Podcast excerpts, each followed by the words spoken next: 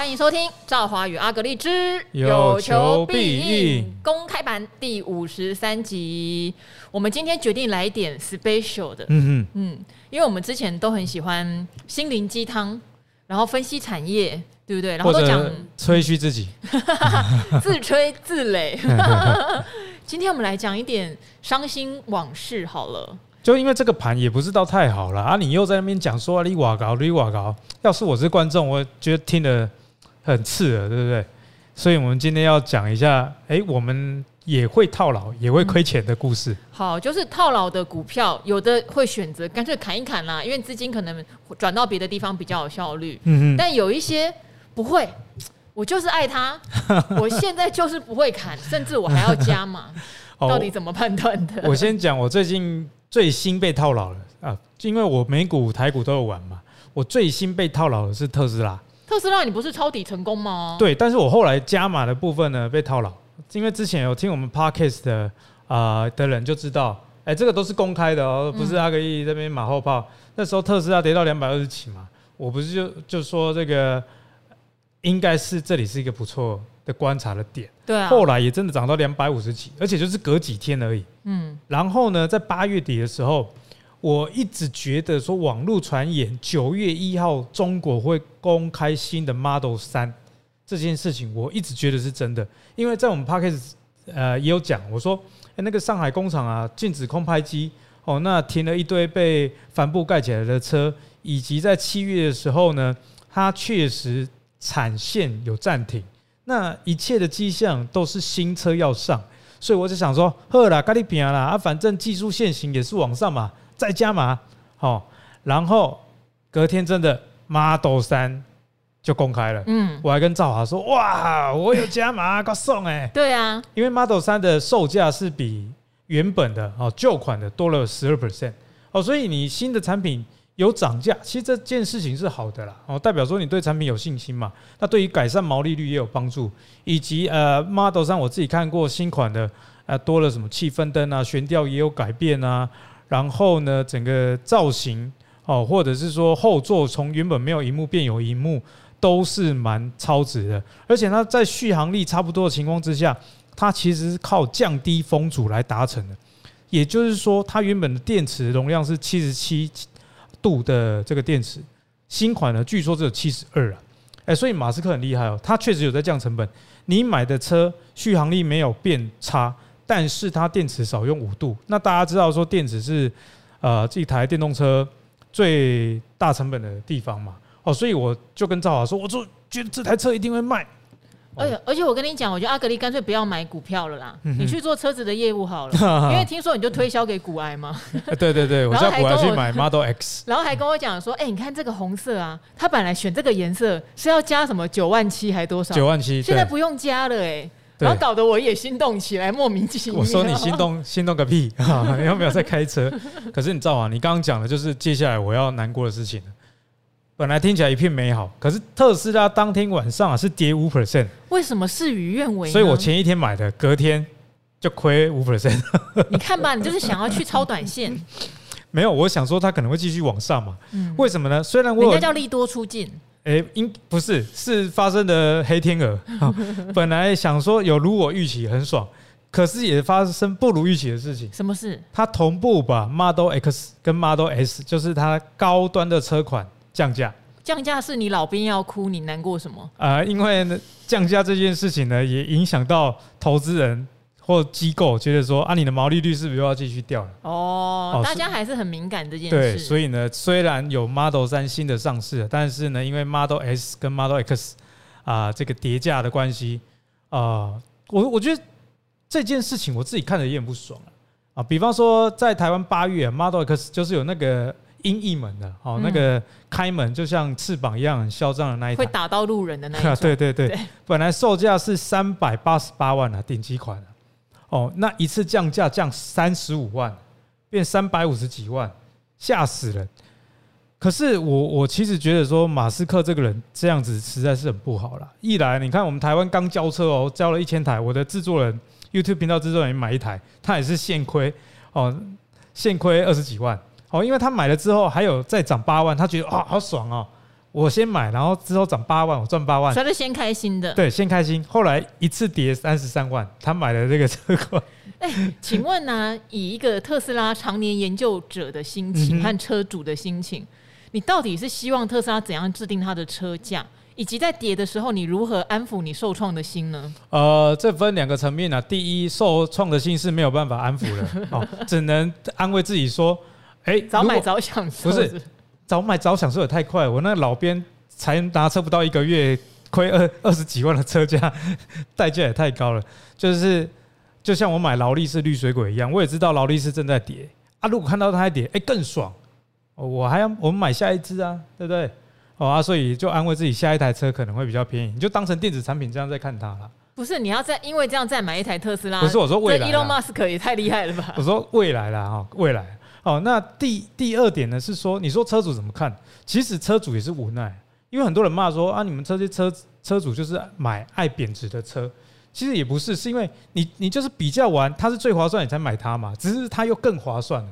哦，所以呢，我觉得五味杂陈啊。但是以整个商业策略上，我先说，在九月以前，我是认同 Elon Musk 的。什么叫在九月以前？哦，因为逻辑是这样，九月以前它降价叫 Model 三跟 Model Y 啊。对。那这个是比较相对来说比较平价的车款，嗯，哦，以在美国售价来说就一百多万的车，哦，所以你这样平价的车，你是在冲销量嘛？哦，那很多人还没有第一台电动车嘛，那他先拥有第一台电动车之后，他可能就会像 iPhone 一样，会有粘着度的问题，哦，因为马斯克他他们特斯拉是有软体跟这个超充站，都是其他车厂没有的，所以你先抢先赢嘛，嗯，那这些人他可能因此买了第二台、第三台。把家里的油车全部汰换掉，我就认识蛮多这样的人。哦，所以在九月之前我是支持的，可是九月之后我体悟了一个道理啊。Elon Musk 这个人离婚很多次，你知道吗？哦，他后来还有结吗？对，他我以为他根本就是交女朋友，呃，然后生了好多小孩哦。一记得养子，一扔头钱棍的，就是说他可能哎、欸，分手是为了被挽留哦，小吵是为了大家床头吵床尾和，结果呢，他会食髓知味，用力过度。导致离婚，导致分手。哦，这是什么样的观察呀？我刚刚不是讲九月之前你，你你降价是降 Model 三、Model Y。对。那 Model Y 在最近的这个欧欧洲的国家，像是瑞典、瑞士，都是卖第一名的车，代表你成功了嘛？对，你很好嘛？那股价也有反应嘛？股价也从年初的一百出头涨到两百五，最高涨到快三百嘛。可是你九月之后降了，叫 Model X 跟 Model X。你跑去降这个高端车的售价，你是头脑真的是有问题。所以你的意思是，不管他交的女朋友或太太是好是坏，他都乱搞。他到最后他就乱搞，食髓知味。因为我有看过他就是原配写的一些自传，他们生了五个小孩嘛。他要讲 Elon Musk 当初怎么追他，就是校园纯纯的爱。他也为他牺牲很多，包容很多，哎、欸，生五个小孩 耶，而且女方也是高知识分子，但最后还是换来的是无情的背叛。对，所以呢，我觉得这个高价车主也觉得自己被背叛。这从几个层面来讲，所以他喜欢背叛人就对了哈。哎、欸，不是，他就是有点得意忘形啊，这类两笑笑。嗯，Model X 跟 Model X 去年才占整个特斯拉百分之五的销量而已。嗯，赵王，你听得懂吗？你降这个价格，你如果是为了取量。我可以了解，也可以理解，但是你去降这个只占你百分之五销量的车，对你的销量并没有帮助，因为那那个一台车啊，大概十万美元哦，在台湾也是三百多万，会去买三百多万的人，你觉得他是那种价格敏感者吗？不会啊，他比较不是，对，他他比较在乎的是啊，我亏这架车有车碟不？嗯，大概看我不？还去包个消光黑吗？对对对，好朋友，然后我们的好朋友去包了消 光黑，好。那只能说他钱更多了，应该是没差这三十几万。所以这群人跟这个原本买一两百万的人是不一样。一两百万的人，你差十万二十万，他哇这个 CP 值很高，他就买特斯拉。可是你去降这个高价的车是没有意义的哦，对销量没有帮助。第二，这个产能也没有过剩的问题。Model S 跟 Model X 就是在美国加州厂在生产而已。哦，价在最重要的是啊，你看精品店如果东西卖不掉，真正高端的精品。你有看过 Chanel 的 Outlet 吗？看过 Hermes 的 Outlet 吗？宁愿烧掉也不要卖给你，这个叫做品牌价值。没错，求屌。所以网络上如果大家看到那种一页式广告，说现在有一批二手的 Hermes 或是小香，哎，这个都是骗你的。智力只能说智力测验啊，哈，好不好？所以对于高端车子的售价，你去把它砍这么大。而且啊，八月的时候，Model X 在台湾卖三百多台，它的对手叫 B N W，竞争对手的车叫 iX，才卖一百台。你现在是市场第一，你的销量也是对手的好几倍，那你干嘛降价？哦，所以股价就下跌。所以，哎、欸，这是我最近套牢的故事啊，顺便跟大家分析一下。听完的话，我们没有什么就是愉悦感呢，嗯哼，对不对？但是我知道有一票人是非常反特斯拉的，对，感觉嘿嘿，这个盘子这样子。但是对于股票下跌，我觉得一般人现在没有什么得到心灵鸡汤的感觉。没有，至少车车价跌嘛，对电动车有兴趣的人可以去买。我看到小编现在用一种非常讥笑的眼神在看着你。我有考虑再买一台 摊平，摊平，连汽车可以摊平。好，那我自己嘞，我现在因为大家都知道说前一阵子我们有出清掉一些股票嘛，有一些是说实话没有赚到最高点，例如说像微软，啊，它有涨到我记得一百七十几块一百八，对，我看得很开心，可是当时有点心惊，就想说我有在你的那个 YouTube 里面讲说我想把它卖掉，嗯、但我终究是慢了一步。就跟感情一样，对不对？哦，他明明就是最灿烂的时候，但你就想再凹一下好了。射手座比较头头刷一点，然后就看到哎、花朵就枯萎了，所以我就大概在一百三十几、一百四十几，我就决定跟他分手了。对，好，那但是他现在就跌下来了嘛，跌下来我还有一些没有离开的部位，嗯、就有呈现那种损益的边缘，对，在成本附近呢，怎么办？对不对？好，我现在的心情就是，我不会去在这时候把我原本的剩下的这些部位砍掉。嗯哼，这时候我反而会去关注他到底什么时候有机会再起来，因为毕竟他跟他的妈妈还是不一样的东西。啊，妈妈是这个伪创，伪创。对，好，他跟他妈妈还是不一样的东西。妈妈是因为做硬体嘛，然后呢，AI 涨上来，所以把他的儿子确实也一起带上来。但是就是这样，涨时重视，跌时重质，就这时候看的。对，妈妈跟儿子现在都跌到一百一十几。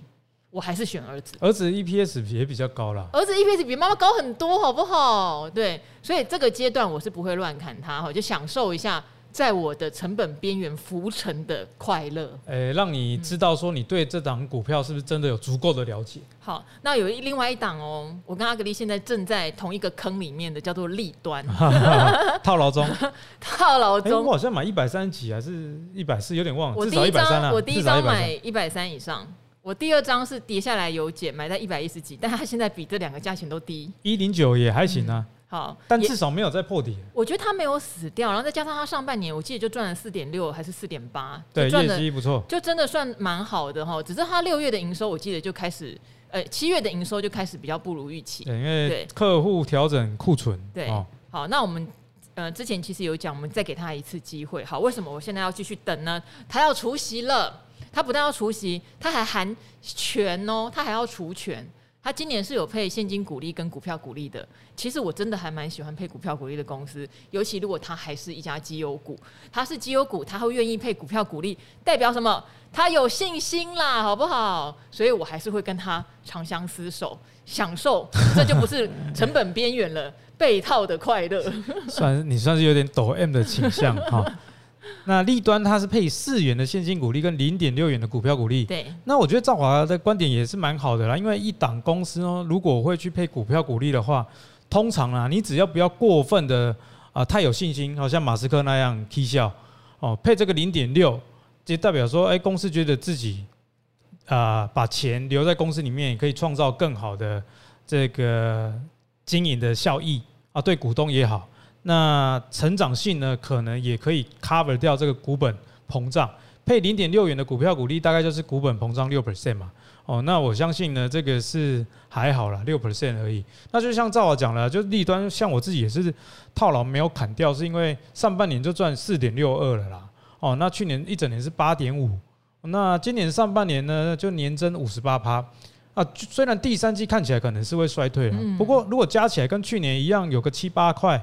那以现在一百零几块的股价来看，我自己啦，自己的本益比的标准也不觉得太高哦。所以当大家遇到你股票套牢的时候，不妨问几个自己呃问题啦，就是说，像我特斯拉那个新套牢部分，我也其实我也不紧张，我只是拿出来搞一搞而已，因为我觉得长线我还是看好这个产业哦。那就继续用时间去跟他换。那又或者一些像是跟赵华一起。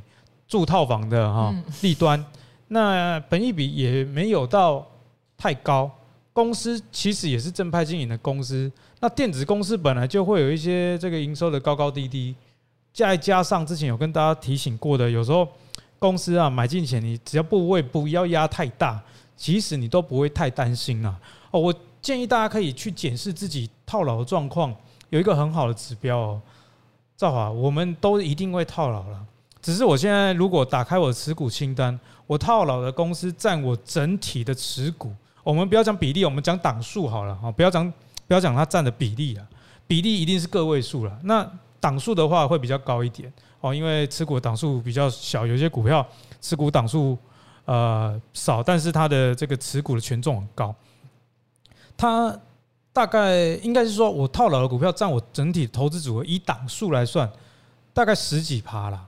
哦，所以你如果十只大概套牢最多一两只哦，所以我觉得如果你是呈现这种套牢状况的话，遇到套牢你更不用去担心啊，因为一来你选股没有问题，那二来呢，这个套牢有时候只是一时的，或者是说啊，像我们一辈子交往一定也会把就有拉把狗的哦，不小心看错几个人，这都很正常。但是如果你看你的这个持股十档啊，有五档六档都在套牢，那个。你就要检讨自己整体的选股问题，而不是去问赵华，或者问我，或者是问其他人，这只股票怎么了？哦，当你有十只股票，那你只套牢个两三只，那你去问这两三只怎么了？我觉得这个是非常合理的，因为你想要知道原因。可是如果你是原本的套牢支数就非常多的人，那就代表说你的选股可能要先好好的思考一下。好，因为刚刚阿格力还问我说，我最近有没有赔钱砍股票？有呢，我最近有赔钱砍股票，但是因为这家公司我从来没有跟投资朋友们分享过。那为什么会砍呢？我先讲一下那个很瞎的过程好了，因为大家知道赵华这边消息来源是比较多的，那阿格力都是靠自己研究，他比较不听名牌，而且有时候我跟阿格力讲名牌，他还跟我说胡说八道，他听不下去啦，不可能啊，对，所以我久而久之，我也不会跟阿格力乱报名牌。但我另外一派嘛，我常常讲，我有什么动能派的朋友嘛，哈，技术派的朋友，一堆五微博的朋友来了，总是要试吃一下，不然人家会说下次不跟你讲了。我上次涨那么多，你有没有买？哈，好，我最近就有砍掉一档。AI 概念股哪一档可以讲吗？名字可以讲了，我讲好了，聪泰。哦，因为已经砍，也已经过去式了。砍了，过去式了。当时可能市场对它的传言就是有沾到 AI，事实上它过去的历史就不是像阿格力会喜欢的绩优类型的啦，比较像是转机类型。哎，聪泰是跟做摄影机什么相关的吗？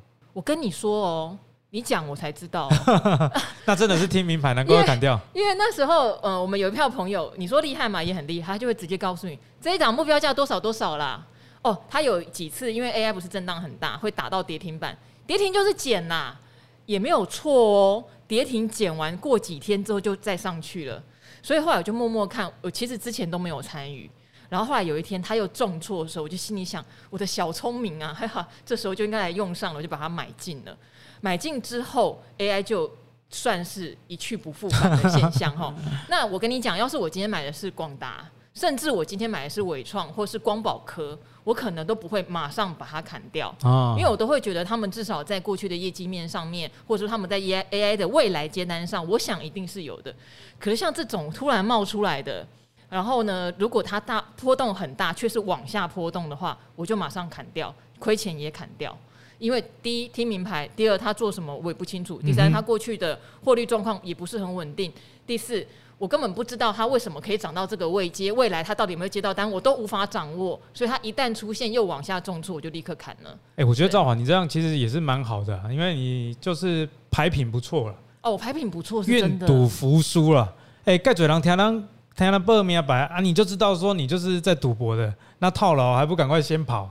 哦，然后继续凹单，凹到最后问说啊，这个公司经营怎么 怎么样？其实那时候对于公司的经营面不是真的有兴趣，只是想要知道到底还还会不会复活这样子而已啊。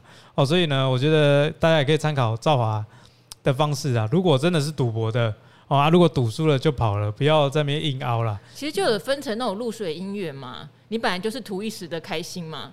开心完就要赶快走，不开心也要赶快走，哈，都是这样子。对。但如果你跟他是真爱的话，你就要理解他现在可能面临的是一个相对比较艰难呐、啊，但他之后会好转的一个现象。我觉得还是要分清楚啦。嗯。所以呢，总结来说，如果大家遇到套牢状况的时候，还是两点建议啊。第一，检视一下你自己百分之多少的持股都在套牢哦。如果只有两三档，那其实也没什么。就像这个前一阵子这个汽车类股也是跌得很惨嘛。那我们有讲过，其实这个是整个族群都很惨。那最近又开始有复活的迹象，只是我在网络上都不敢讲啊，怕说又吸引那个巴尼尼。不要再说，不要不要说，这个佛地魔一样不能再说了。哦，所以这个持股到底有多少套牢，这个是你要检视是公司问题，还是你自己选股的问题比较大。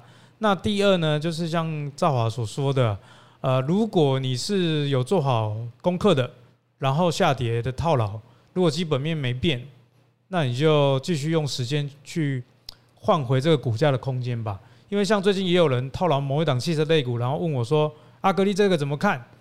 我说基本面没有变啊。他说啊，所以要看基本面吗？我就没有回他了。我想说啊不，你不是看基本面，那你看其他的随便随便啊，都 OK 啊。但是好啊，你问我啊，我跟你讲，又不是你预期的答案，那你就照你自己的节奏啊。很多人是因为股价下跌啦，他就在问怎么办。那我觉得大家尽量去掌握自己能掌握的。那股价这种变化性比较大的，就有时候还是随遇而安一点。那当然，你如果是本来就买在乖离率就很高的，比方说啊，从这个四十块起涨啊，你买在九十九块的这种，哦，就有时候不是公司的问题，是自己操作的问题。你还是忍不住想讲呢吼？没有，因为有些人也这样问过我，阿格里，我买了九十九块怎么办？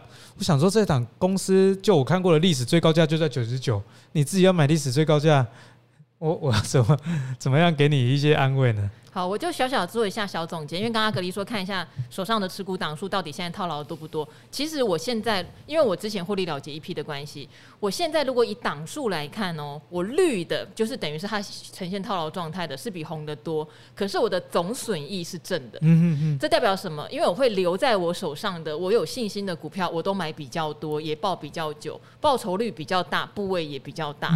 所以虽然那些后面加的可能最近有点绿绿的，但总报酬目前还是正的。而且最近加的率其实也正常啊，因为从这个七月之后，应该说六月了，外资就开始狂卖台股了。